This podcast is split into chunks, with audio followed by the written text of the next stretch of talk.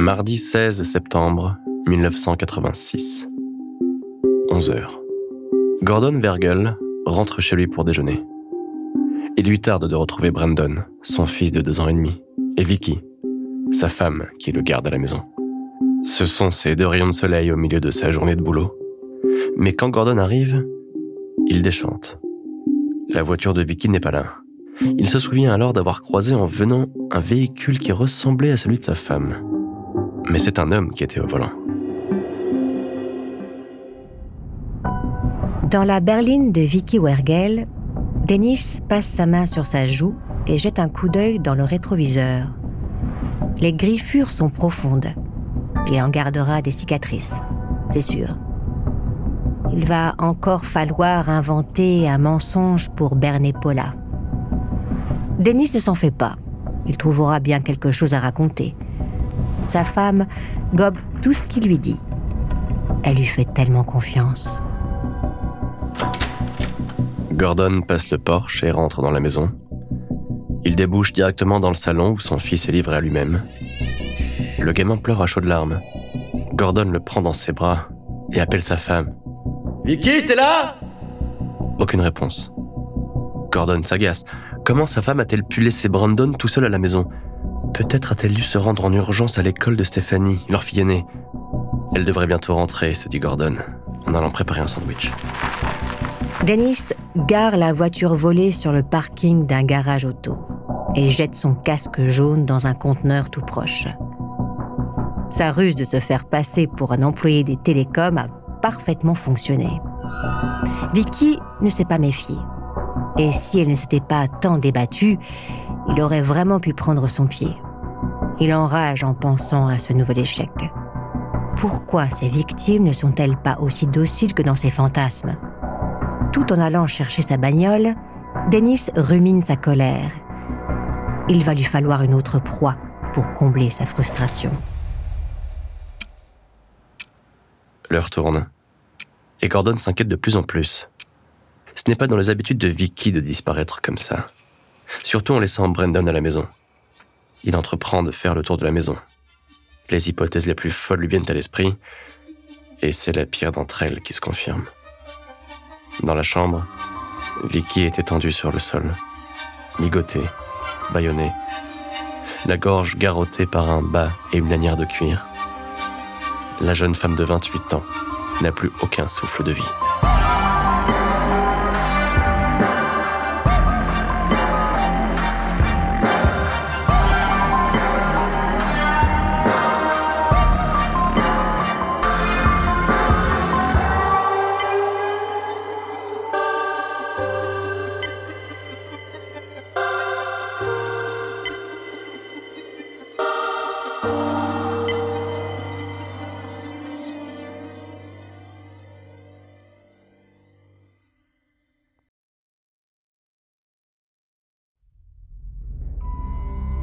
1991. Denis n'a tué personne depuis cinq ans. Le manque de temps, toujours. Ses gamins sont entrés dans l'adolescence. Et Denis a trop de responsabilités dans sa communauté religieuse comme dans son travail. Il est devenu contrôleur des espaces verts et jardins de Park City. Contrôleur. Un job qui lui sied parfaitement, lui qui a l'obsession du contrôle et une minutie pathologique. Il sillonne la ville à la poursuite de contrevenants qu'il a le pouvoir de traîner en justice. Jouissif. Mais en ce mois de janvier 1991, Dennis a un autre objectif que de poursuivre les riverains qui ne respectent pas la loi. Vicky Wergel lui a donné tant de mal, et les flics, infoutus de reconnaître sa patte, ont préféré accuser le mari il est temps que Dennis prenne sa revanche. À 62 ans, Dolores Davis se plaît très bien toute seule. Elle n'a été mariée que 12 ans avec Harry, juste le temps de faire deux enfants, et ne s'est jamais plus fait passer la bague au doigt. Elle trouve son bonheur auprès de ses petits-enfants et de son chat, son unique compagnon. D'ailleurs, Dolores est inquiète depuis quelques jours. Son chat a disparu et personne ne semble l'avoir aperçu. Dolores craint qu'il ne lui soit arrivé quelque chose de grave. 18 janvier 1991. Dennis est prêt à passer à l'acte. Il a terminé ses repérages et il s'est débarrassé du chat qui aurait risqué de donner l'alerte au moment où il se serait introduit chez Dolores. Ce soir du 18 janvier, il encadre un camp scout. Comme la dernière fois, il simule une violente migraine pour prendre congé. Le stratagème lui a permis de se faire un alibi pour le meurtre de Mary Edge. Au volant de sa bagnole, Dennis fonce vers l'église baptiste de Park City. Il en a la clé. C'est l'un des nombreux avantages dont bénéficie un chef scout. Et le de culte constitue une planque idéale pour son kit d'intervention. Sur place, Dennis récupère le tout et troque son uniforme scout contre des vêtements noirs. 22 heures. Dolores se gare devant chez elle. Elle a passé une belle soirée en compagnie de son ami, Tom. Le resto valait le coup, la conversation aussi. Aussitôt descendue de voiture, elle appelle son chat. Elle aimerait tellement le voir apparaître. Ce ne sera malheureusement pas pour ce soir. Elle se résigne alors à rentrer, hésite à laisser ouvert au cas où le félin reviendrait, mais il fait vraiment trop froid. En verrouillant sa porte d'entrée, Dolores se rassure. Elle a semé des affiches avec la photo de son chat dans tout le comté. L'animal finira bien par pointer le bout de son nez. Dennis se les gèle en attendant que sa prochaine victime s'endorme. Il veut lui faire le même coup qu'à Mary Edge, la surprendre pendant son sommeil, histoire d'éviter de se coltiner une furie comme Vicky Wergel ou Catherine Bright. À 46 ans, il n'a plus le physique pour. Mais la retraitée ne se décide pas à éteindre la lumière. Et Dennis a vraiment trop froid. Alors, il s'empare d'un parpaing et le lance à travers la baie vitrée. Pour l'effet de surprise, c'est raté. Le fracas tire Dolores de son lit. Elle bondit hors de sa chambre et se dirige vers la porte-fenêtre à l'arrière de sa maison. Un homme se tient dans l'embrasure. Sa silhouette massive la domine. Elle ne comprend pas tout de suite. Qu'est-ce que vous faites là? Vous avez eu un accident? Vous vous êtes encastré dans ma maison? Dennis lui sert les mêmes salades qu'à ses premières victimes. Il est recherché par les flics, il a besoin de fric et d'une bagnole. Il ne lui fera rien si elle lui donne ce qu'elle veut. Il doit l'attacher pour pouvoir se faire un cadale. La retraitée se montre conciliante. Elle tend ses poignets pour qu'il les menotte et le laisse nouer un collant autour de ses chevilles. Dolores fait tout pour garder son sang-froid. Elle sait que l'intrus profiterait de sa peur pour l'attaquer, comme les chiens. Le plus calmement du monde, elle le prévient qu'il doit faire vite. Elle attend quelqu'un qui ne doit pas tarder à arriver. C'est pour ça qu'elle est encore debout. Denis explose. Encore un imprévu. Rien ne sera donc jamais parfait. Il pousse Dolores dans la chambre pour en finir le plus vite possible. Il lui enfile un collant sur la tête, un autre autour du cou et serre de toutes ses forces. Dolores supplie. Par pitié, j'ai des enfants. Mais l'étranglement s'accentue. Elle comprend alors que son chat n'a pas pris la clé des champs. Que ce malade lui a fait la même chose qu'il est en train de lui faire subir. Elle pense à sa famille, à sa fille, à son fils, à ses petits-enfants. C'est auprès d'eux qu'elle aurait préféré rendre son dernier souffle.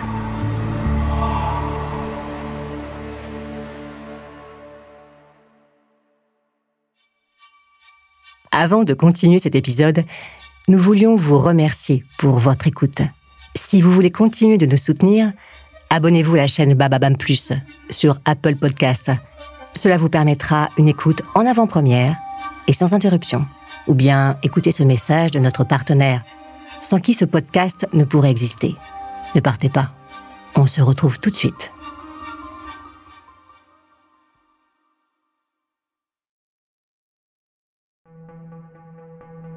21 janvier 1991. Il y a trois nuits, Dennis a tué Dolores Davis. Depuis, il ne cesse de penser à son corps qui pourrit là où il l'a laissé, sous un pont, à 9 miles de Wichita. Ce soir, il a décidé de retourner la voir. Il se faufile une nouvelle fois hors du camp scout et grimpe dans sa voiture. Il y a du brouillard cette nuit. Ce ne sera pas facile de retrouver l'endroit où Denis a déposé le cadavre. Mais il est tendu par son désir et finit par trouver la dépouille à la lumière de sa lampe de poche.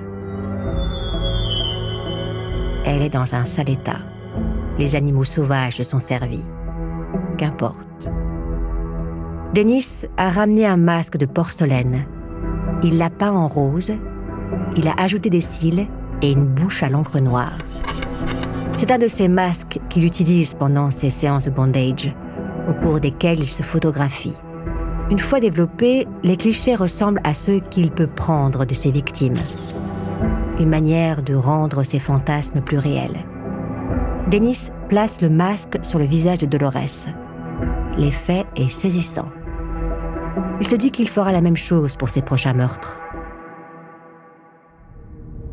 1er février 1991, 9h50. L'inspecteur Renner s'engouffre sous l'un des ponts de la 117e Nord qui enjambre le Jester Creek. Un adolescent qui promenait son chien vient d'y faire une découverte macabre. Le corps de Dolores Davis est couché sur le dos, à même un couvre-lit. Elle est pieds et poings liés comme un gibier qu'on s'apprête à griller la broche. Des bas enserrent sa gorge. Son visage, dévoré par les animaux, est presque méconnaissable. Tous les éléments de l'enquête pointent vers BTK. Le caractère sexuel du meurtre, la pratique du bondage, la strangulation. Et pourtant, les flics préfèrent le croire mort. Puisqu'ils ne parviennent pas à le coincer, autant faire l'autruche.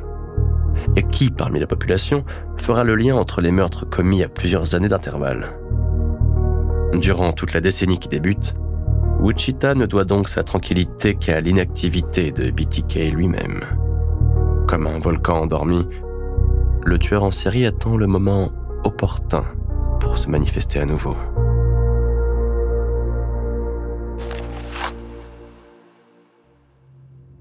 Mars 2004. Dennis enrage à la lecture d'une newsletter créée par les flics qui fait état des avancées de l'enquête sur BTK.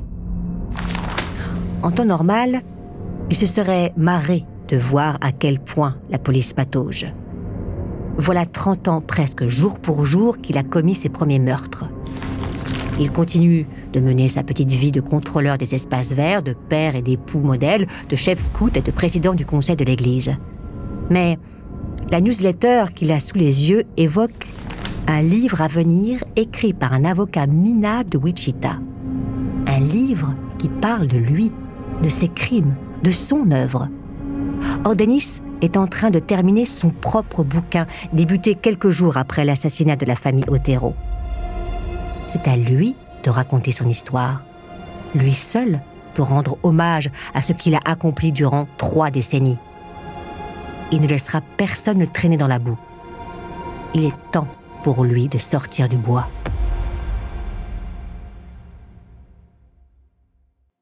« 22 mars 2004. Au Wichita Eagle, le journal local, le rédacteur Hurst Lavagna pâlit en déchiffrant le courrier qu'il a reçu la semaine précédente.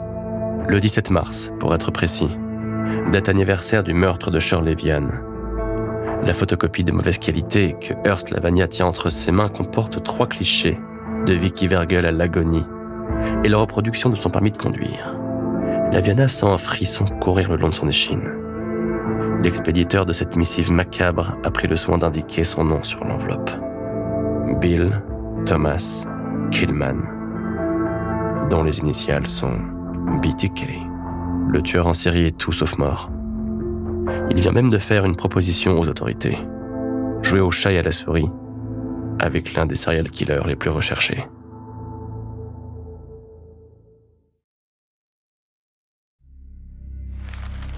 Dennis jubile en découvrant la une du Wichita Eagle qui annonce son retour.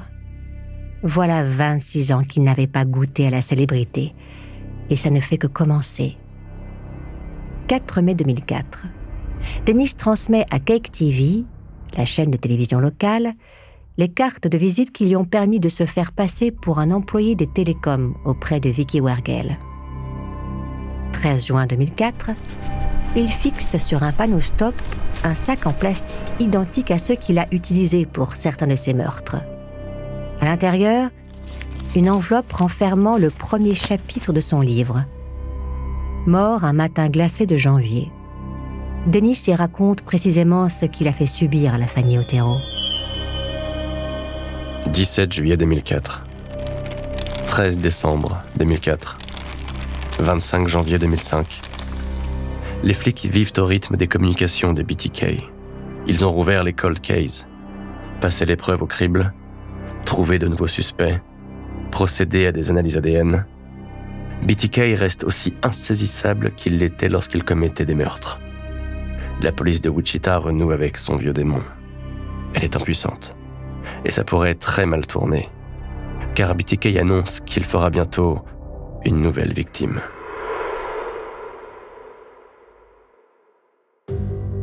Denis ne pouvait pas trouver meilleure occupation pour combler sa frustration et son temps libre. Ses enfants sont partis. Paula ne cherche toujours pas à en savoir plus sur lui. Il peut donc s'adonner pleinement à son jeu de pistes et faire vivre la mémoire de ses crimes. Mais il éprouve les limites de correspondre par écrit. Il pourrait égarer un courrier. C'est déjà arrivé par le passé et Paula est tombée dessus. Pour ne rien arranger, les clichés qu'il photocopie sont de trop mauvaise qualité pour que les flics apprécient son travail. Il aimerait pouvoir envoyer des disquettes. Il y a un ordinateur à l'église qu'il pourra utiliser sans éveiller les soupçons. Les flics sont d'accord pour correspondre de cette manière.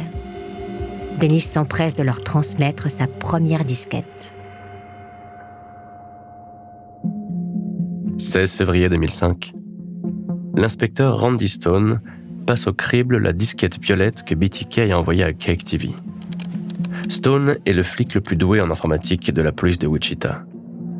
Au bout de quelques jours, il parvient à accéder aux métadonnées des fichiers supprimés. Deux noms en ressortent. Celui de l'église luthérienne de Wichita et celui d'un certain Dennis. Qui est ce Dennis dont personne n'a jamais entendu parler? Après une rapide recherche Internet, les flics découvrent que le président du conseil de l'église s'appelle Dennis. Dennis Rader. 25 janvier 2005. Dennis rentre chez lui pour déjeuner.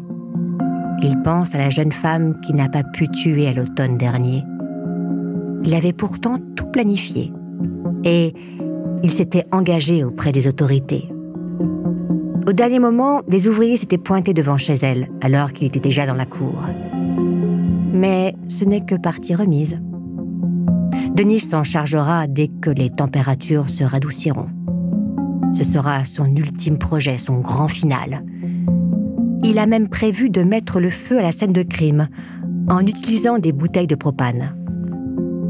En retrouvant Paula, Denis refoule toutes ces images dans les tréfonds de son esprit. Il se montre affable et banal, comme il le fait depuis son plus jeune âge. Paula, elle, est incapable de cette maîtrise. Et c'est morte d'inquiétude qu'elle le prévient que deux agents de police l'attendent dans le salon. Denis ne laisse rien paraître de ce mélange de peur et de résignation qui l'étreint. Mais, au fond, il sait que son impunité risque de prendre fin. Les flics n'ont qu'une envie.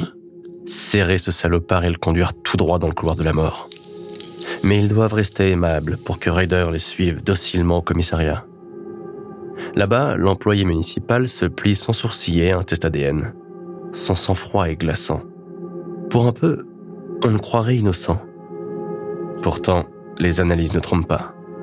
Son ADN correspond à celui du sperme retrouvé sur les scènes de crime.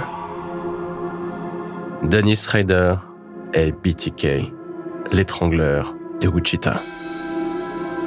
C'est un cauchemar de 30 années qui s'achève. Les flics triomphent. Wichita va pouvoir recommencer à rêver. Dans la salle d'interrogatoire, pendant une trentaine d'heures, il raconte avec la précision d'un rapport de police tous les meurtres qu'il a commis depuis 1974. Il avoue 10 homicides, et révèle aux enquêteurs où ils pourront trouver les photos qu'il a prises sur les lieux, les récits de ses crimes, ses magazines de bandage Et ses dessins représentant ses fantasmes. Il y en a partout chez lui.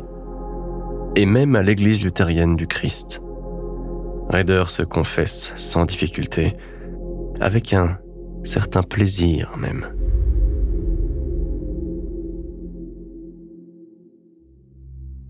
Dennis ne regrette aucun de ses meurtres. Il n'a que deux regrets. Ne pas avoir pu terminer son livre et avoir manqué son dernier meurtre. Alors que l'interrogatoire touche à sa fin, Dennis rend hommage aux flics qui ont réussi à le coincer grâce à de l'ADN vieux de 30 ans. Une bonne manière pour lui de se jeter des fleurs. Les enquêteurs sont forcément des as puisqu'ils ont arrêté le plus grand des serial killers. Alors que Denis s'apprête à passer sa première nuit en tôle, il se console à sa manière en revoyant tous ses crimes. Un réconfort inépuisable pour les longues années de prison qui l'attendent. Ses victimes lui appartiennent à perpétuité. Le 18 août 2005, Dennis Rader, alias BTK, est condamné à 10 peines de prison à vie, soit 175 ans de réclusion, sans possibilité de liberté conditionnelle. Ces crimes ayant été commis avant la réintroduction de la peine de mort au Kansas, il échappe à l'injection létale. Il est incarcéré à l'Eldorado Correctional Facility, à une heure de voiture à peine de Wichita. Il dispose d'une cellule individuelle, isolée du reste des détenus. Lors de son procès, Raider a plaidé coupable pour chacun de ses meurtres et présentait d'étranges excuses aux familles de ses victimes, affirmant qu'un démon le possède et lui impose sa volonté. Pourtant, ce si fervent chrétien n'a jamais cherché à s'en faire exorciser.